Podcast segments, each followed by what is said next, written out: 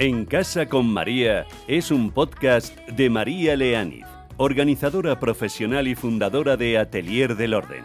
Charlamos sobre orden y organización, cómo poner orden en tu casa y en tu mente para llevar una vida organizada y ser más feliz.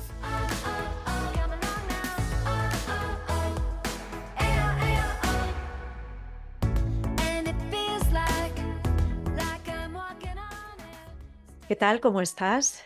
Gracias por estar en el podcast en En Casa con María una semana más. Hoy hablamos de orden emocional y de orden mental, de esa parte de la organización de nuestra vida que toca de lleno nuestros sentimientos, nuestra herencia emocional, nuestras vivencias. En Navidad inevitablemente se pone a prueba nuestra estabilidad emocional, porque la Navidad es cierto que es la época del año con mayor carga emocional en muy pocos días afloran sentimientos de alegría, de ilusión, añoranza, también tristeza, soledad en algunos casos, felicidad en otros. Es un auténtico cóctel que no siempre sabemos gestionar bien y que afecta al ambiente de nuestro hogar y a nuestro bienestar personal e íntimo. A las puertas, como estamos de la Nochebuena, quería, si me lo permites, poner en el foco una Navidad distinta, no tan centrada en cumplir con todo y con todos, sino en disfrutar de las personas y en vivir momentos felices. No tienen que ser espectaculares, no tiene que haber fuegos artificiales, no todo tiene que ser perfecto, pero sí que tratemos de arrancarle unos jirones de felicidad a esa locura de compromisos, compras, regalos, excesos en que convertimos a veces estas fiestas. He invitado en Casa con María a una profesional de la psicología para que nos ayude a encontrar formas de reconectar persona a persona con nosotros mismos y con todos aquellos que nos importan, a salvar estos días esas pequeñas o grandes distancias que nos separan, si hay que salvarlas, a colocar cada cosa un poquito en nuestra cabeza y en nuestro corazón para poder sacar lo bueno de cada encuentro con los otros. Os presento ya a mi invitada, ella es Oliva González, psicóloga general sanitaria en Centro Escopos, es docente también en universidad, en escuelas de negocio. Hola Olivia, ¿qué tal? ¿Cómo estás? Bienvenida. Hola, muy bien. Eh, muchas gracias María por, por, invitarme y por plantear un tema tan, tan interesante y, tan necesario. Pues sí, la verdad que sí, yo creo que sí, que estamos ya metidos de lleno en las navidades y, a veces se nos olvida echar un poquito el freno y, pensar un poquito o ser más conscientes. Así mm. que yo creo que está bien, ¿verdad? Hacer esta parada. ¿Qué pasa con las emociones en Navidad, Oliva? Que unos parece que se inundan de alegría, de ganas de celebrar y a otros estas fiestas les genera rechazo o incluso hay un empeoramiento del estado anímico, mental en algunas personas. ¿Qué pasa dentro de nosotros? Bueno, dentro de nosotros siempre pasan muchas cosas, ¿no? Eh, hay, hay cosas de las que nos damos cuenta, otras no nos damos cuenta en absoluto y otras nos damos cuenta y no queremos verlas, ¿no? Yo creo que la Navidad es un, es un periodo donde eso, eh, esas tres cuestiones además eh, se ponen más de relieve, porque al final la Navidad eh, primero tenía un carácter religioso, pero ahora más o menos se ha convertido en una, en una época donde desde la sociedad nos eh, obligan, entre comillas, a ser felices, a reunirnos con la familia, a tener un cierto estado emocional independientemente de lo que nos pase, de cuál haya sido nuestra experiencia de vida de la familia que tengamos, ¿no? Lo que parece es que la familia es siempre maravillosa, que esta época siempre es maravillosa y eso choca muchas veces con nuestra experiencia vital, ¿no? Las familias pues no son ideales, eh, ninguna es una familia ideal, todos tienen sus,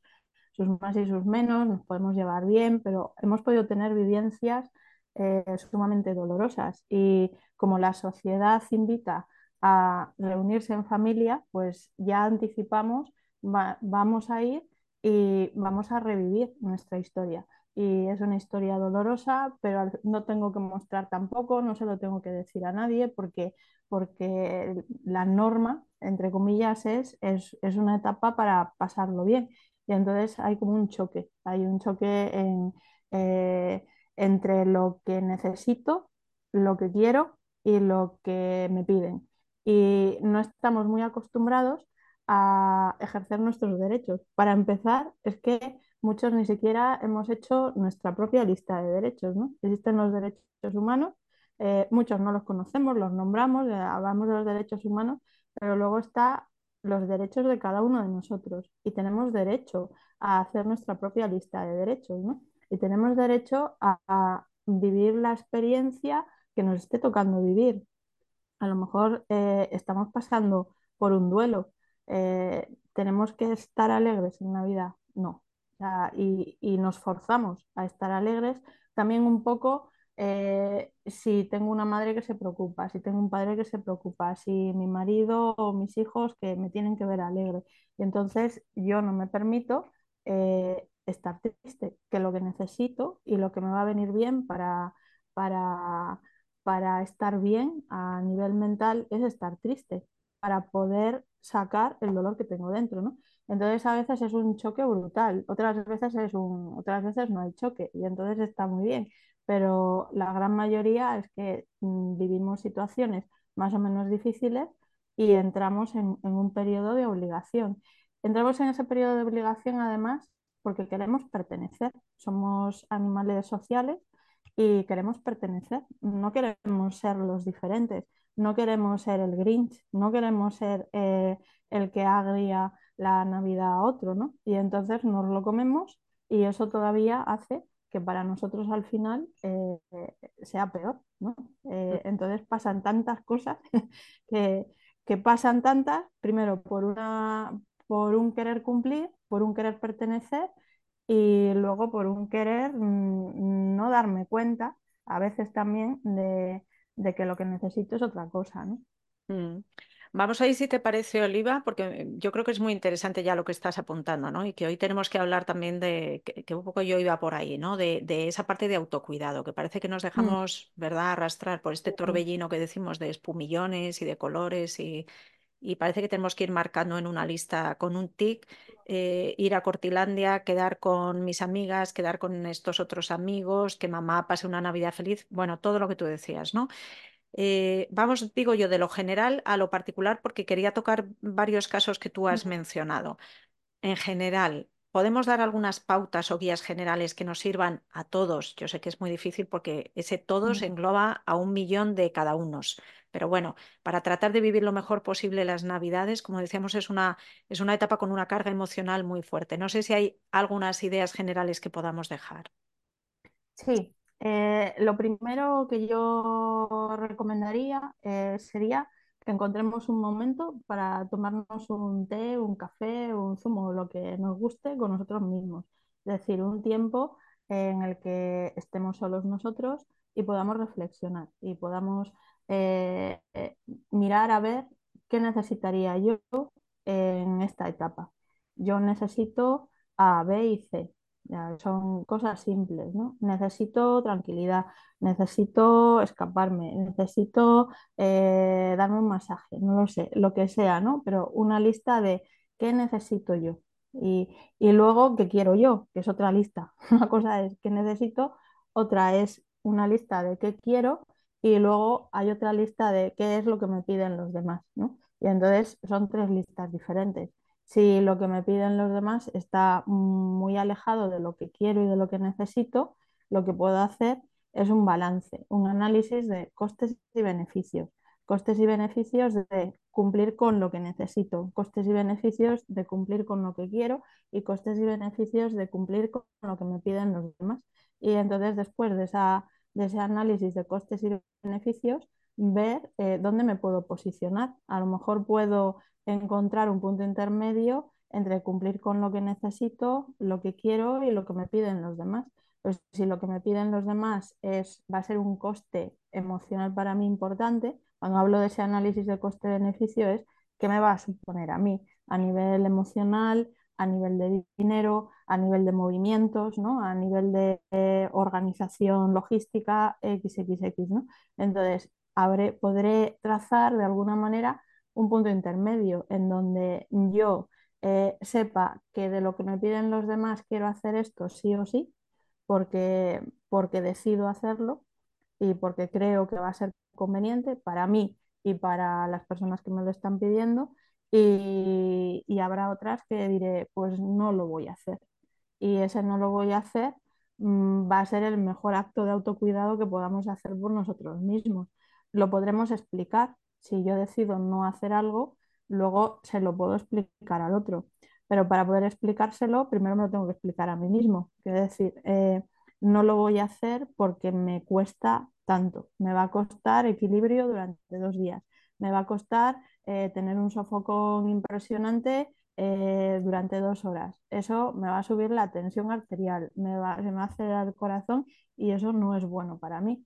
Entonces, si yo soy capaz de verlo y de explicármelo a mí, voy a poder trasladárselo luego a quien me ha pedido algo que no voy a hacer, ¿no? Yo creo que ese es un ejercicio bastante importante, ¿no? Que mm, vamos por la vida fuera de nosotros mismos. Eh, vamos, vamos, vamos, vamos, pero no estamos dentro. Hay que, esta etapa pues puede ser una muy buena oportunidad para decir, vale, ¿cuál va a ser el regalo para mí? Darme tiempo para mí, eh, mm, tomarme un café conmigo mismo y conocerme. ¿Quién soy? ¿Qué quiero? ¿Qué necesito? Eh, ¿A qué no voy a renunciar? Esto es para mí y necesito estar para mí, porque si no estoy para mí, pues no voy a estar para los demás. Mm. Qué buena reflexión, me ha gustado mucho eso, ¿eh? de, vamos por la vida fuera de nosotros mismos, porque yo lo digo mucho en el, no lo digo así, la verdad que lo has expresado muy bien, pero el concepto lo trato mucho aquí, es verdad, y animo mucho a pararse, a reflexionar en todos los temas que toco, porque esto va tan rápido que, que si no te conviertes en, sufres mucho más y te conviertes en una cosa distinta de lo que eres. En Navidad hay muchas personas, ya lo estabas apuntando tú antes, que se reencuentran con otras, ¿no? Con personas a las que no ven en todo un año, incluso familiares, amigos de la infancia, que cada uno a lo mejor ha evolucionado por un lado, ¿no? Que, el encuentro puede ser difícil, que, que, uno puede estar ganando mucho dinero y, y tu vida está en ese momento en un bache tremendo porque te has separado, te has arruinado, lo que sea, y te juzgas y te metes en un jardín que a lo mejor no deberías meterte. Eh, es solo un caso, ¿eh? pero hay miles. En ese reencuentro, en las relaciones personales, es verdad que queda, a medida que va pasando la vida, pues como un mar de fondo, ¿no? Que se va generando roces, desencuentros. Tú decías también algunos ejemplos, choques familiares, caracteres que, que se van gestando y, y se van enconando. Y por eso yo quería hoy proponer formas de reconectar con las personas que quieres en Navidad. No quería hacerlo desde un punto de vista del buenismo, de vamos a ser buenos todos y vamos a portarnos bien con los demás, que entiendo que, ese punto de vista moral, pues bueno, ya, ya lo llevamos un poco de serie. Va un poco más por donde tú decías, por tener en cuenta el autocuidado, por ponernos lo fácil, por no hacer cosas por obligación y por lo que hagamos, pues sacarle esa parte positiva y ese disfrute, ¿no? Ya que nos metemos en, en todas estas historias. Entonces, vamos con uno de esos casos concretos. ¿Cómo afrontamos el reencuentro con una persona con la que nos hemos distanciado, hemos discutido, hemos tenido un enfrentamiento, nos han separado temas de herencia, de dinero, lo que sea? ¿Cómo podemos favorecer el reencuentro, si hay que favorecerlo? o ir preparándonos internamente para que no genere sufrimiento ni para nosotros ni para el otro, Olivia. Vale, ahí, eh, como dices, habría una casuística muy grande, ¿no?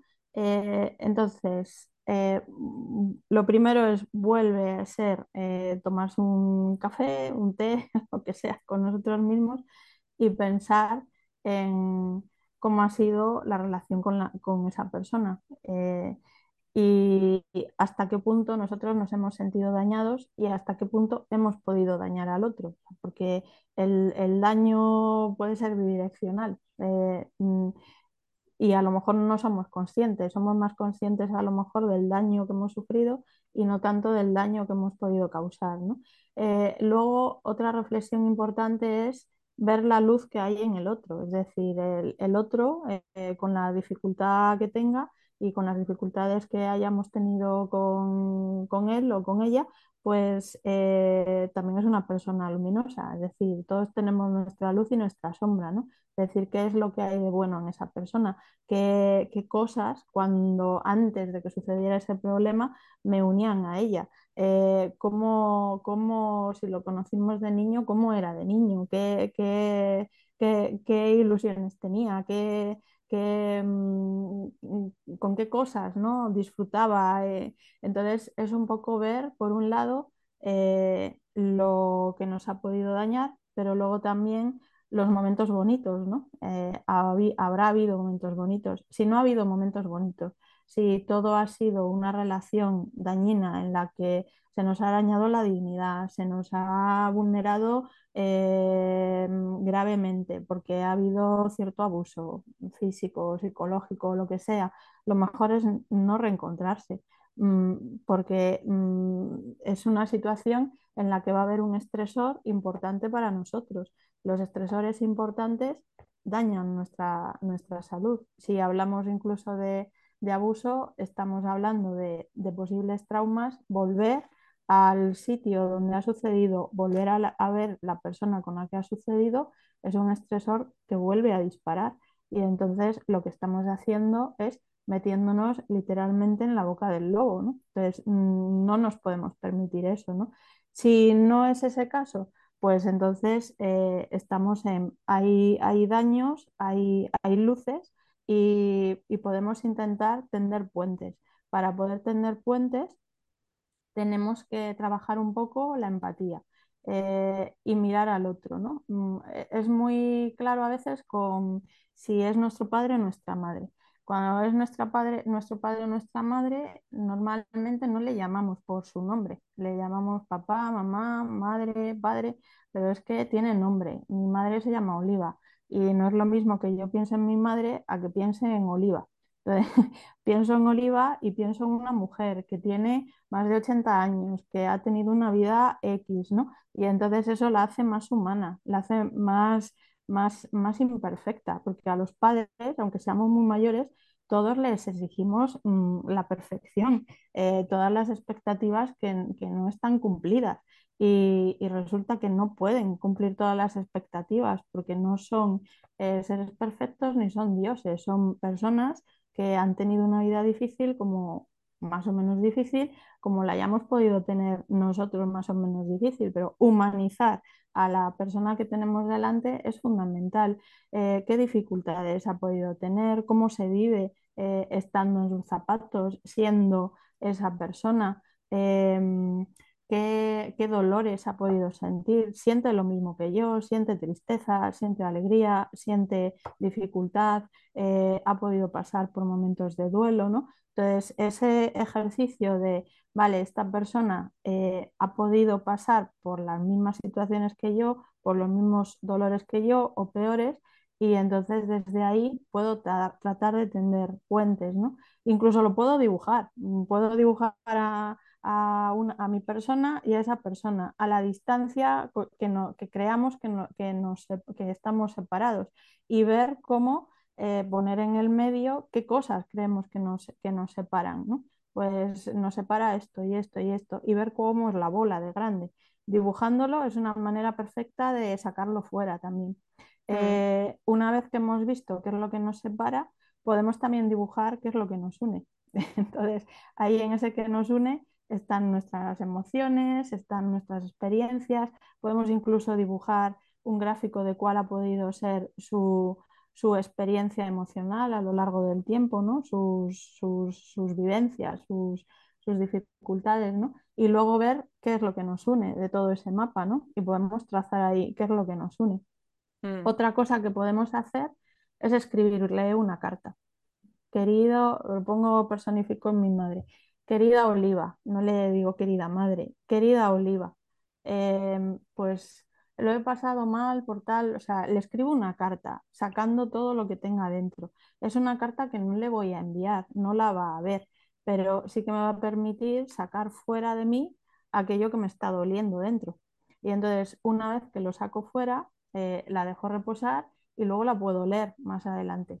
Eh, leyéndola más adelante, me puedo dar cuenta de cosas en las que mm, sí que más o menos eh, estoy acertada en la realidad y otras en las que a lo mejor estoy exigiendo mucho. Y mm. luego ver el fondo de la cuestión, eh, la pelea por qué fue, el desencuentro por qué fue. Eh, eso es algo sustancial, afecta a mis valores, para eso también tengo que reflexionar qué valores quiero cultivar en mi vida o trato de cultivar. Eso también lo puedo dibujar puedo dibujar, quiero, este, quiero cultivar este valor, estoy tratando de cultivar este valor, estoy tratando de cultivar este valor. Y esa posición mía en la que me encuentro da pie a que yo cultive esto o da pie a que no lo cultive. Y entonces, haciendo estos distintos mapas, yo puedo reflexionar sobre mí misma, al mismo tiempo estoy haciendo un ejercicio de regulación emocional. Hay mm, una cuestión fundamental que es eh, que seamos capaces de regularnos emocionalmente. Y entonces, para poder regularnos emocionalmente, una buena cuestión es poner fuera, dibujar las emociones. ¿no? como he dicho, ponemos entre medias de los dos, pero luego podemos poner, mm, dibujar nuestras propias emociones, dibujar las emociones que creo que, tiene la otra persona y a partir de ahí eh, podemos eh, tratar de ver un posible encuentro. Eh, podemos incluso hacer un ejercicio de visualización si sabemos que con todo esto da igual, es que va a ser difícil, pero si quiero ir, y sé que va a ser difícil, también puedo hacer un ejercicio de visualización. Puedo preguntarme, ¿qué necesitaría aquí? ¿Qué recurso necesitaría aquí para que no fuera tan difícil para mí? Pues confianza o seguridad o XXX, ¿no? Y en eso que necesito, que lo puedo identificar, me puedo visualizar a mí mismo en esa situación con ese recurso. Me visualizo respondiendo eh, serenamente. Me visualizo dándole la mano, me visualizo dándole un beso. X. Entonces, la visualización es una herramienta muy potente, nuestro cerebro, gran parte de nuestro cerebro está dedicado a lo visual. Y eh, si podemos entrenar lo que hay, hay personas que ah, la visualización es difícil, pero entonces se puede dibujar o, o se puede escribir, ¿no? La cuestión es, si yo me visualizo, y me visualizo con ese recurso eh, me va, y lo hago varias veces, me va a ser más fácil cuando lo tenga delante a la persona. Entonces, ahí, bueno, he contado así como varios ejercicios y, yo, eso, te puedo preparar unas plantillas y, te, las, te las envío para el dibujo eh, de las dos personas, el unir puentes, ¿no? Eh, yo creo que ese tipo de ejercicios eh, ayudan y ayudan bastante. Mm, pues te lo agradezco, sí, lo podemos añadir como material adicional a este podcast y a mí me parece muy interesante todos los recursos que tú has mencionado, o sea que si se lo podemos dar como material adicional, estupendo a todos los que nos estén escuchando. De hecho, fíjate la empatía que al final está detrás de un poco de todos los planteamientos que dices, ¿no? Y el, ver la luz en los demás y, el encontrar caminos prácticos como los que nos has dejado para, para, fomentar un poco eso, yo creo que también es bueno para la persona que lo hace, como tú decías, no solo, claro, no solo para el que está al lado, enfrente o, o en la distancia, sino que es que tú mismo sientes en situaciones de, de, ira o de tristeza, tú sientes que se calma cuando te has puesto en los zapatos del otro, ya no lo ves con tanta carga emocional. Yo solo he hablado con algunas personas que se nota mm. muchísimo. Y luego la visualización, fíjate, yo veo en el tema de visualizaciones hay absolutos defensores. Yo soy defensora porque yo he probado el efecto y soy defensora. Y luego hay gente que lo ve como una cosa rara, hay personas que lo ven como una cosa rara, una bobada, que cómo visualizar algo te va a traer ningún cambio, etcétera. Yo animo incluso a los escépticos a que lo hagan, porque es verdad que pones al cerebro en otro modo, en otra disposición, que ya no estás aquí en el punto en el que estás hoy, que si te has visualizado con fuerza, seguro, tal, en la situación vas a responder al menos un poco mejor de cómo habría respondido. O sea, que bueno, que le den una oportunidad, porque yo realmente es una herramienta potente. Sí, ahí yo eh, aportaría quizá un poco de, em, de refuerzo en por qué funciona la visualización, que no es una cosa esotérica. ¿no? Eh, nuestro cerebro es una máquina que lo que hace es percibir y procesar lo que percibe. Y cuando una persona está visualizando, está percibiendo, porque está percibiendo imágenes. No son imágenes que se puedan, mm, que son reales, pero son imágenes que estamos produciendo eh, nosotros mismos. Y eso el cerebro lo percibe y lo procesa. Nuestro cerebro está siempre eh, eh, generando nuevas redes neuronales, está siempre haciendo conexiones. Entonces, en el momento en el que tú visualizas una situación en la que tú respondes adecuadamente, tu cerebro está incorporando, está procesando eso y lo está incorporando a tu experiencia y a tu memoria. Y después, cuando hay que emitir una respuesta, una conducta, ya tiene ese patrón dentro. Eh, cosa que no pasaría si no lo visualizas. Es lo mismo que entrenarse, ¿no? Se puede entrenar uno a través de roleplay. Le puedes pedir a una amiga, a un amigo, eh, por favor, haz de la persona con la que me es difícil em, eh, relacionarme. Y, yo voy a probar, y pruebo, y pruebo, y pruebo, y, en ese probar estoy incorporando eh, nuevo conocimiento a mi cerebro, que lo va a procesar y lo va a incorporar a la memoria. Y cuando yo tenga que estar en la situación, pues me va a salir porque ya está incorporado en el mm. cerebro, ¿no? De hecho, hay, eh, em, recomiendo una charla de TED eh, de una eh, mujer que se llama Amy Cuddy, que trabaja con las posturas que se llaman posturas de poder. Entonces, las posturas de poder se trata de poner el cuerpo en posturas de apertura. Por ejemplo, hay una postura que es la de Superwoman, ¿no? que te pones así con los brazos en, en las caderas, el pecho hacia adelante, todo lo fuerte que, puedas. Y eso también lo está percibiendo el cerebro. Cuerpo, eh, pensamiento y emoción están ligados. Yo puedo actuar eh, en mis emociones a través del cuerpo, puedo actuar en mis emociones a través del pensamiento. Mi cuerpo actúa en mis emociones y el cuerpo actúa en mis pensamientos. Entonces es un círculo, depende de por dónde yo vaya, eh, voy a, voy a cambiar, pero voy a cambiar, sí o sí. Si yo estoy triste, mi cuerpo se cierra, si yo estoy alegre, mi cuerpo se abre. Entonces, si yo quiero eh, trabajar mi estado emocional eh, para estar menos triste, también puedo forzar yo la postura. Mm. No estoy hablando de que de que forcemos el no sentir tristeza.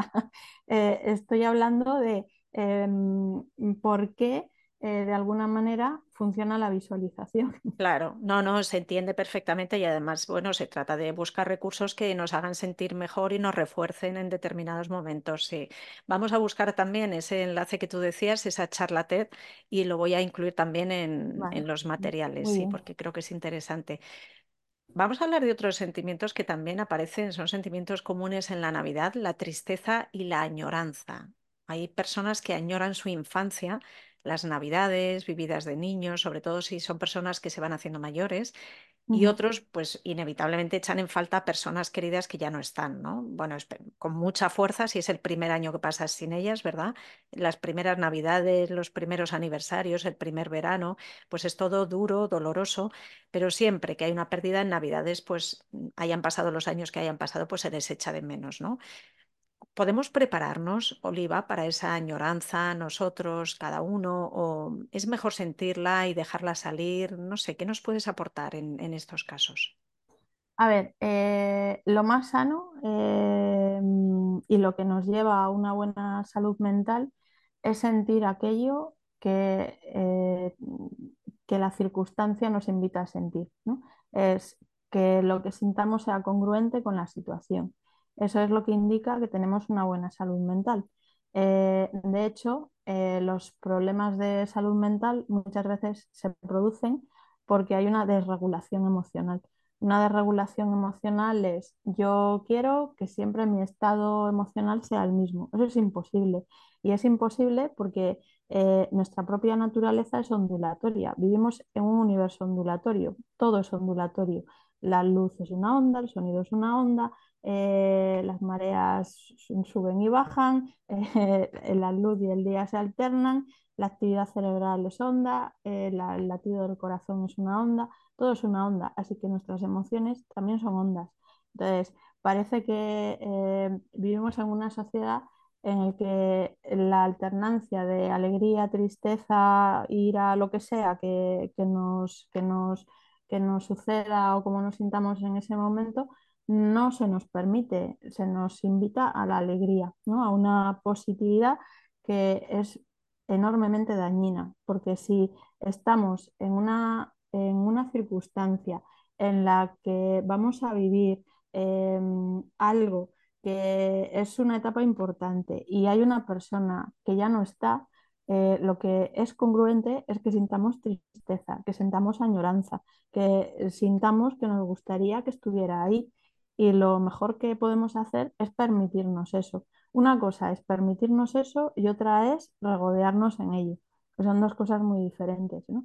Nos podemos permitir la tristeza. Es más, eh, lo congruente y a lo que nos invita nuestro cerebro es a sentir tristeza. ¿no? Eh, ¿qué hago con la tristeza? Pues primero sentirla, dejarla estar. Nos da muchísimo miedo la tristeza. Parece que, que, cada vez más parece que sea las puertas del infierno, ¿no? La tristeza eh, viene y se va. Se, queda cuando no la dejamos estar.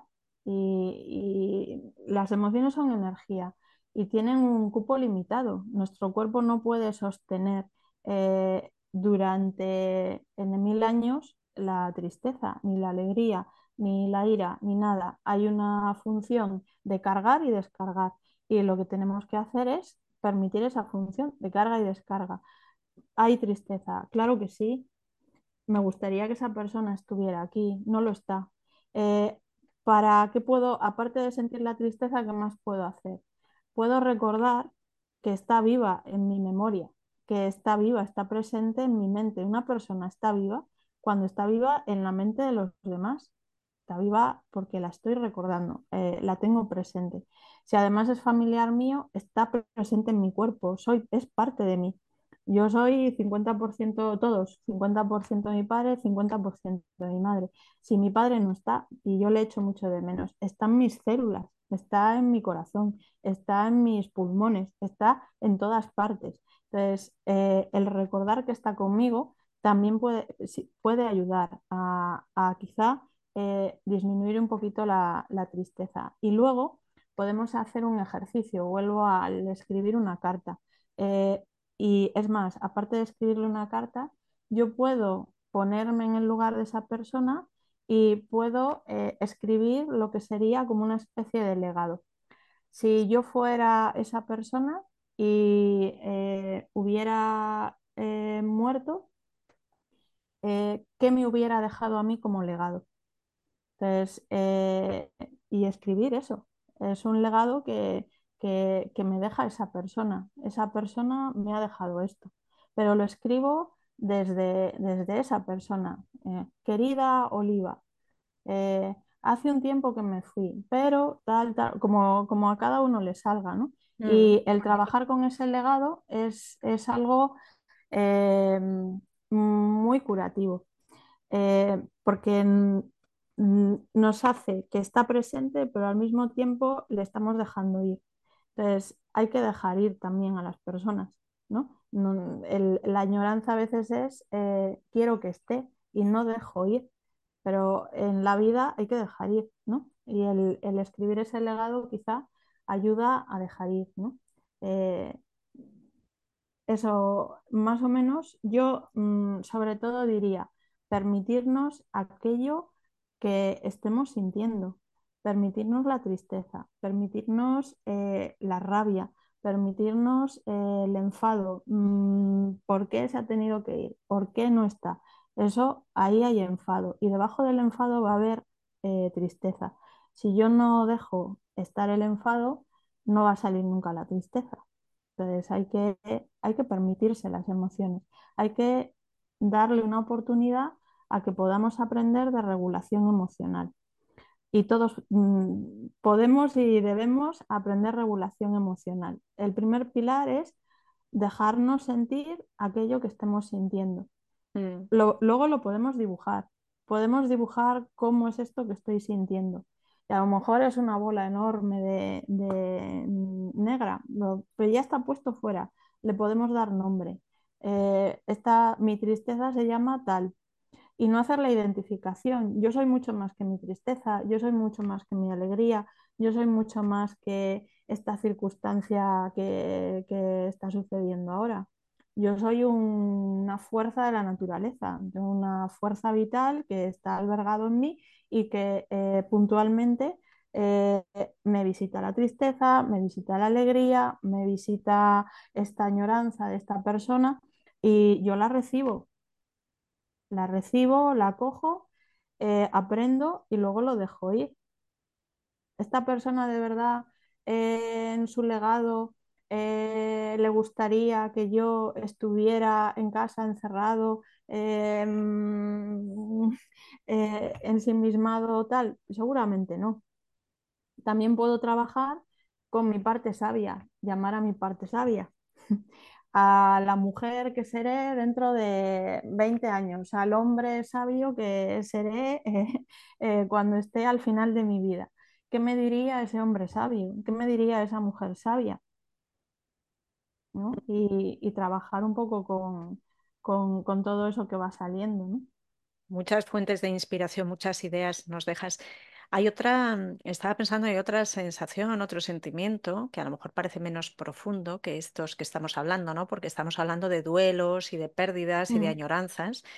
Eh, y es la vergüenza, que es, mm, para mí es, es, también veo que se produce mucho en estos encuentros navideños, ¿no? Encuentros con personas con las que hemos perdido la confianza, a las que nos da corte volver a ver, con las que no sabemos de qué hablar es una pena, pero a veces estos encuentros navideños se saldan con conversaciones llenas de lugares comunes, sin llegar a conocer realmente a la persona que tenemos enfrente. Terminas mm, la cena, la comida, te has ido y realmente no sabes cómo se siente, qué está pasando en su vida, más allá de esos dos o tres lugares comunes. ¿De qué forma podemos conectar con, esas personas? Yo creo que para conectar eh, con los demás, primero hay que conectar con uno. Y entonces vuelvo un poco a, lo que hemos hablado antes, ¿no? De estar fuera de uno. Entonces, estamos fuera, no estamos muy desconectados de nosotros mismos y cada vez parece que vamos a una desconexión mayor. Eh, podemos atribuirlo a, distintas cuestiones, ¿no? Pero no se trata aquí de atribuirlo, sino de, mm, vale, ¿cómo vuelvo a conectar conmigo mismo? Mientras yo no conecte conmigo mismo, no voy a poder tener relaciones reales. Eh, me encontraré en relaciones em, mm, desde la superficie, desde imágenes que no corresponden, ¿no? Entonces yo tengo primero que encontrarme conmigo mismo. Para encontrarme conmigo mismo necesito preguntarme quién soy, qué necesito, qué quiero, ¿no? Todo esto que hemos, que hemos ido hablando antes, ¿no? Em, y una vez que yo pueda conectar conmigo y me pueda permitir sentirme eh, cómo me siento realmente, que me pueda cuidar y pueda atender de verdad a mis necesidades, entonces desde ahí voy a tener unos cimientos para poder entablar una relación con otro, ¿no? Entonces, mm, ¿cómo se construye un puente? Un puente se construye primero sabiendo que hay una distancia que salvar y luego hay que poner, hay que diseñar una estructura y esa estructura tiene que tener unos cimientos. En este caso, los cimientos son que yo pueda conectar conmigo mismo y para poder tener luego la estructura. Pero si yo no conecto conmigo, mm, ¿dónde está el cimiento? En ningún sitio. Entonces, eh, a veces ese ejercicio de conectar con uno es más fácil o más difícil, pero siempre se puede poner la primera piedra. la primera piedra es, me tomo un café conmigo y digo, ¿quién soy? ¿Qué quiero? ¿Qué necesito? ¿A ti qué te viene bien, Oliva? O sea, como si me desdoblara. Oliva, hoy, ¿qué necesitas? Eh, ¿Qué quieres? ¿Qué, eh, ¿Cómo te definirías? Mm, propongo cosas un poco, voy a proponer cosas un poco que además que sean un poco simpáticas. Eh, ¿Con qué superhéroe te identificas? Mm, ¿Con qué superheroína? ¿Con qué personaje de cuento? ¿Con qué animal? ¿no? Y eso como un juego también se puede proponer en, la reunión, ¿no? Podemos proponer eh, jugar a preguntarse desde, desde, desde algo que sea ligero. Eh, podemos proponer jugar a un juego de rol. Eh, podemos, podemos proponer miles de cosas que al final estén en línea con quiero conectar contigo, pero es que eh, primero tengo que saber que quiero conectar contigo, que de verdad me, interesa el otro. Pero si yo estoy en, mi mundo, de mi dificultad y estoy aquí por obligación, desde luego mi energía ni mi atención no está dirigida a, ver quién está sentado delante de mí, ¿no? Y muchas veces es una pena, ¿no? Porque, porque crecemos en la riqueza de tener espacios eh, comunes de relación, de crecimiento, de confianza, ¿no? Tenemos, para que un espacio se abra entre dos, primero hay que generar seguridad y primero hay que generar confianza. Entonces, si el otro y yo no sentimos que estamos seguros y no sentimos que existe confianza, pues no nos vamos a abrir, ni el uno ni el otro. Y a veces generar seguridad, generar confianza, se puede hacer desde el humor, pero Mm. desde el humor dirigido a eh, quiero conocerte, quiero saber qué te, qué te mueve, qué te importa, porque estás aquí. Claro, yo creo, fíjate que el- también la escucha activa es muy importante en estos casos, Sí. porque a veces vamos tan a la carrera que preguntas y, y ya casi estás hablando tú o, o ves que el otro está deseando contar algo. Y ahí también yo digo, a veces deberíamos echar un poquito el freno y escuchar de verdad lo que tú dices, escucharnos por dentro antes de empezar, ¿no? Estos encuentros y escuchar al otro también, que a veces, mm, yo qué sé, vamos buscando agradar o, o pasar a otra cosa o no sé qué buscamos, pero no, no, la escucha activa es, es muy importante.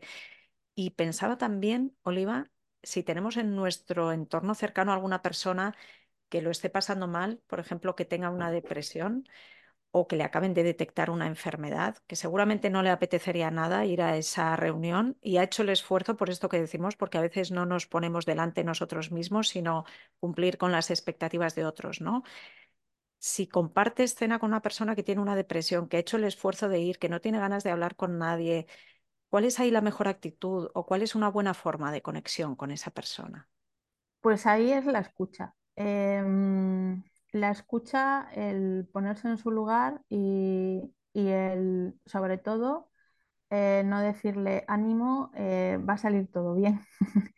Eh, eso es de lo peor que se puede decir cuando una persona está pasando porque ha recibido un diagnóstico complicado, porque tiene una depresión. O sea, escuchar una persona con una depresión, escuchar ánimo, eh, venga, que tú puedes, eh, o una persona con una enfermedad, venga, que tú puedes, que tú puedes con todo, es eh, lo peor que podemos hacer. Lo que hay que hacer es sentarse a su lado, escucharla. Si no quiere hablar, podemos acompañar. Lo que pasa que eso para nosotros es difícil, porque estar delante del sufrimiento del otro es difícil.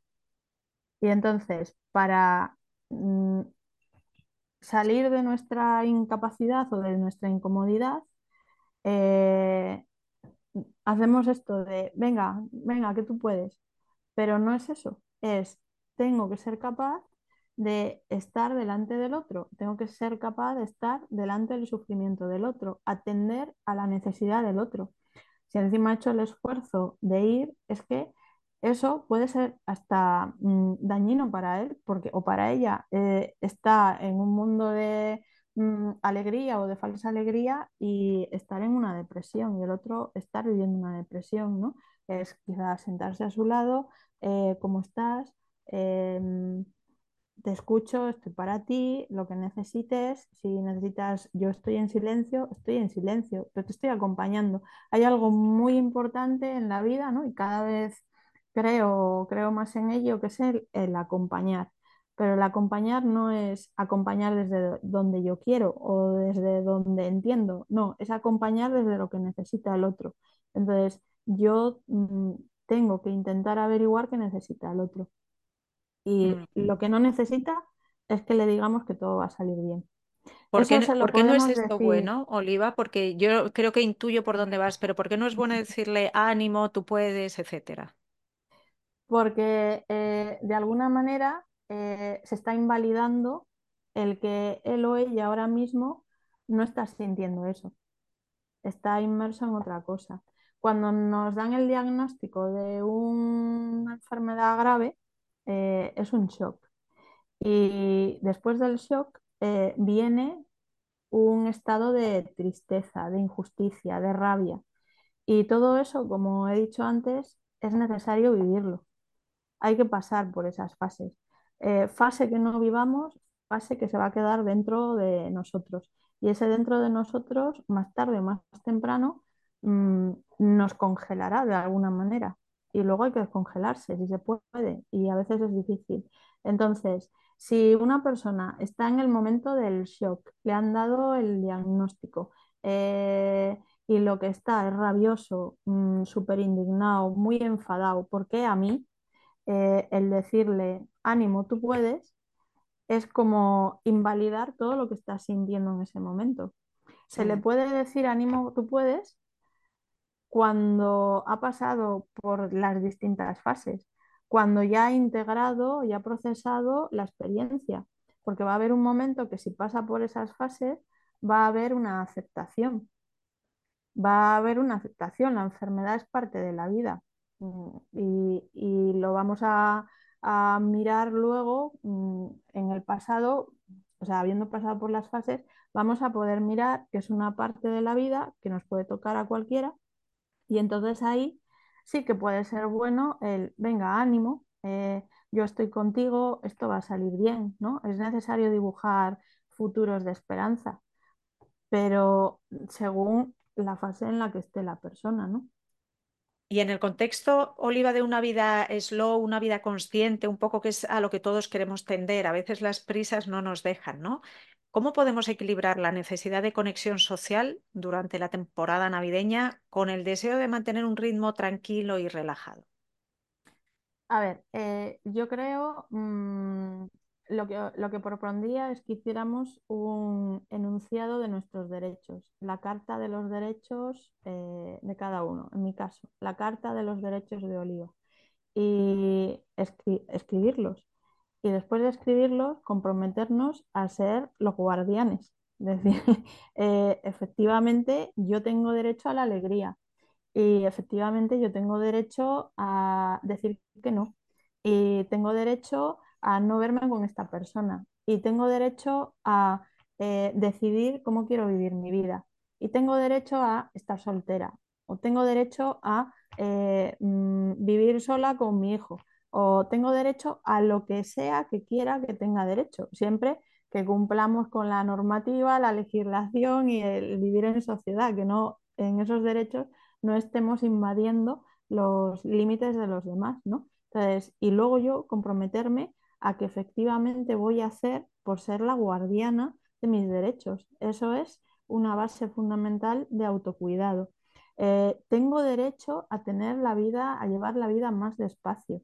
En los derechos humanos hay un derecho que es derecho al ocio, derecho a la cultura, derecho a no trabajar las horas, eh, a no trabajar horas en exceso. Y todos esos derechos nos los estamos saltando muchos a la torera, porque mm, parece que hay que cumplir. No, no, no. ¿A qué tengo derecho? Y tengo derecho a la alegría, a la sana alegría. Y tengo derecho a, sentirme eh, rabioso, porque me han invadido. Y tengo derecho a defenderme. ¿Y cómo me puedo defender? Pues me defenderé eh, trabajando como quiero responder. En ese trabajar como quiero responder hay que trabajar el silencio, hay que trabajar el cuidado. El silencio también es como un gran proscrito. Entonces, eh, hay que hablar. No, no, no. La- si tú eres una persona silenciosa, eres un asocial, eres un antisocial. No, señor, el silencio es fundamental. El silencio es fundamental para poder aprender, para poder observar, para poder escuchar, para poder eh, tener un ritmo más pausado. Estamos en estímulo-respuesta, estímulo-respuesta. Parecemos robots. Mm, Es estímulo, tengo capacidad mm, de decidir cómo quiero responder al estímulo. Nuestro cerebro nos lo permite. Entonces, permitámonos, permitámonoslo a nosotros mismos. Mm. Y aparte de enunciar esos derechos de cultivar el silencio, podemos entrar pues en ejercicios de ser más consciente, prestar más atención, cultivar la atención. Cultivar la atención es cultivar la escucha. El voy a ver qué percibo aquí, me siento y miro a ver qué sonidos hay, miro a ver eh, qué personas hay, miro a ver qué colores hay, ¿no? Y son ejercicios de, de contemplación. No hay que hacer ciencia, ciencia estratosférica. Mm, Es tan sencillo como sentarse eh, y prestar atención un minuto. Y luego presto atención a mi cuerpo, que me duele, que no me duele. Eh, cuando antes has hablado de la escucha, hay escucha a distintos niveles. Es que eh, nuestros músculos escuchan, nuestros huesos escuchan, nuestras células escuchan, nuestro corazón escucha.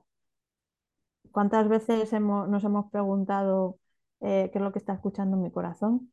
qué es lo que están escuchando mis huesos. Porque alguien me habla y yo me estoy retorciendo y se me retuercen las tripas y yo paso por encima. Pero si yo me dedico a escuchar eso, eso me está indicando algo que ahí no es.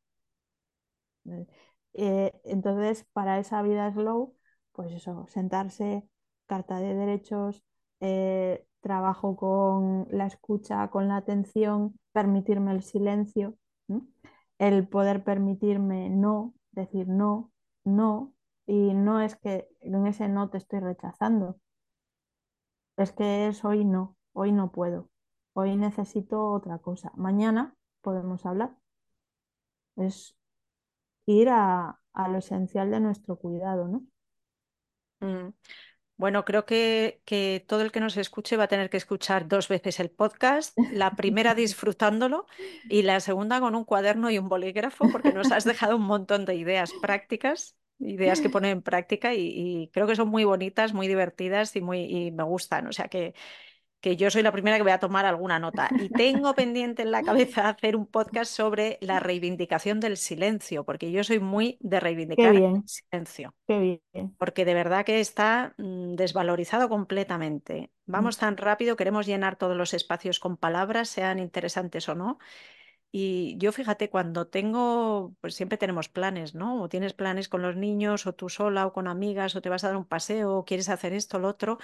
Cuando en casa me empiezan a meter demasiados planes, yo digo, yo no, yo necesito espacios de asimilar, de disfrutar, de sentar, de sentir, de pensar lo que ha ocurrido ayer en esta cena, en esta reunión familiar, en, este, en esta excursión que hemos hecho mm, con los niños. Yo necesito masticar eso, saborearlo, guardar las experiencias donde tengan que estar, pensar lo que tenga que pensar, eh, ver cosas que mejorar, ver cosas que volver, a paladear ¿no? y a disfrutar. Y hay, hay personas que me miran como diciendo, yo no. Yo, o sea, la vida es muy corta y yo necesito un plan, otro plan, otro plan. Y yo necesito esos tiempos de, como tú dices, de mirar para adentro, de desconexión o de prestar atención. Así que nada, lo dejamos aquí. Oliva González, psicóloga general sanitaria, ha sido un placer todo lo que nos has contado. Muchísimas gracias por haber estado. Un enorme placer, María. Muchísimas gracias a ti.